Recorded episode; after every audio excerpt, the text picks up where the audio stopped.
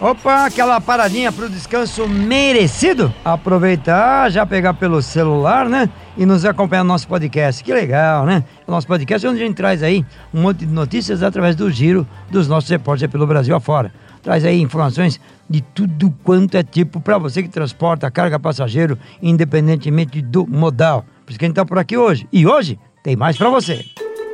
Oi, pessoal. Meu nome é Jaqueline Silva. Opa, tudo bom? Eu sou o Daniel Santana. Olá, pessoal. Eu sou a Paula Toco e este aqui é mais um Fazendo Rastros, o seu podcast semanal de notícias do transporte.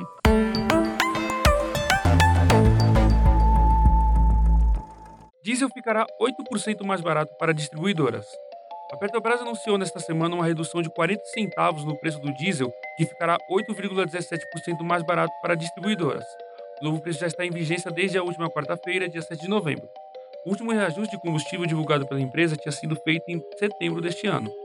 Assim, o litro do diesel saído das refinarias passará de 4,89 para 4,49. A gasolina também sofrerá redução de 20 centavos, indo de 3,28 para 3,8 por litro. De acordo com a estatal, estes reajustes acompanham a evolução dos preços de referência, ou seja, do mercado global. Contudo, a Petrobras ainda afirma que busca o equilíbrio dos valores sem repasse para os preços internos da volatilidade conjuntural das cotações e da taxa de câmbio. E com essa nova redução de 8% do valor do diesel, fica a dúvida se haverá em breve um novo ajuste na tabela do frete mínimo. Isso porque desde setembro, com a sanção da lei que mudou o gatilho do frete para 5%, o índice fica mais sensível às oscilações do preço na bomba. Vamos aguardar e, havendo novidades, o pé na estrada atualizará a turma do trecho.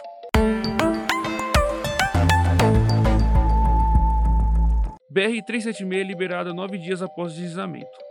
Nove dias após o deslizamento que fez duas vítimas fatais e um grande estrago, a BR-376 é liberada para o trânsito. Foram dias de busca de vítimas, remoção de entulho e reforço de adaptação de estrutura. Agora, a concessionária local, Artérias Litoral Sul, informou que o trecho apresenta condições estruturais e de canalização de trânsito seguras para a liberação do tráfego. A Polícia Rodoviária Federal é que coordena o trabalho de volta ao tráfego normal da rodovia, com apoio de viaturas e carros da concessionária por toda a extensão da serra.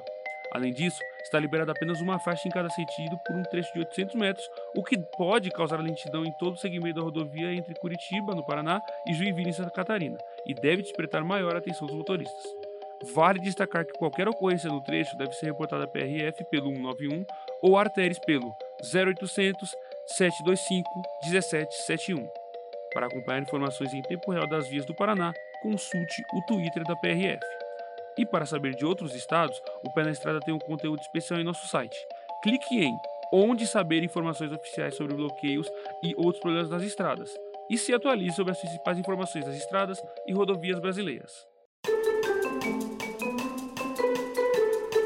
E se esse podcast é importante para você se manter atualizado, aproveite e indique também para os amigos para que eles também se mantenham sempre dentro dos assuntos do trecho.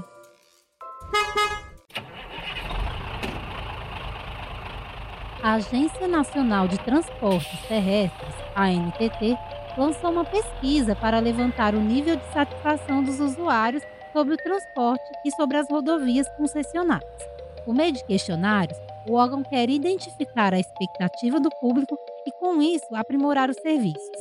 A avaliação abrange transporte rodoviário e ferroviário de cargas e passageiros, além das condições das rodovias.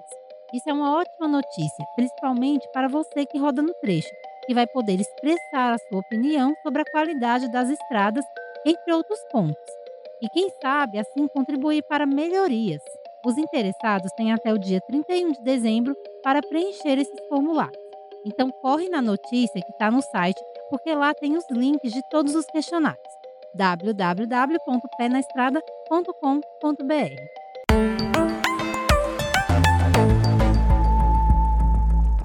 Atualmente, empresas terceirizadas responsáveis pela instalação e manutenção de equipamentos de fiscalização eletrônica de trânsito recebem por percentual de infrações cometidas e pelo valor arrecadado com elas. Mas um projeto de lei do Senado foi criado para impedir a remuneração de empresas com base na aplicação de multas de trânsito. O PL 2721-22 é de autoria de Guaraci Silveira, do Partido Progressista de Tocantins. Segundo o senador, a intenção é coibir entre aspas, a indústria da multa. Isso porque quanto mais multas aplicadas, maior o repasse para as empresas. E o objetivo da fiscalização não é gerar lucro, mas sim prevenir o cometimento de infrações. A situação, segundo o governante, fere o princípio da moralidade administrativa induz a desconfiança de que condutores podem estar sofrendo penalizações injustas. Além disso, os recursos provenientes das infrações não são destinados para melhorias no trânsito, como educação e sinalização. Quer saber mais sobre esse projeto e sua tramitação? Acesse www.penaestrada.com.br.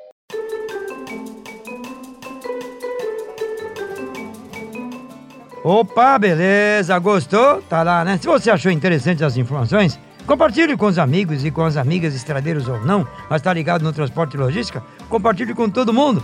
Se você quiser saber um pouco mais dos nossos podcasts, é só acompanhar em nossas plataformas digitais ou ainda você pode acompanhar a gente direto e reto ali no Apple Podcast e ainda no Spotify.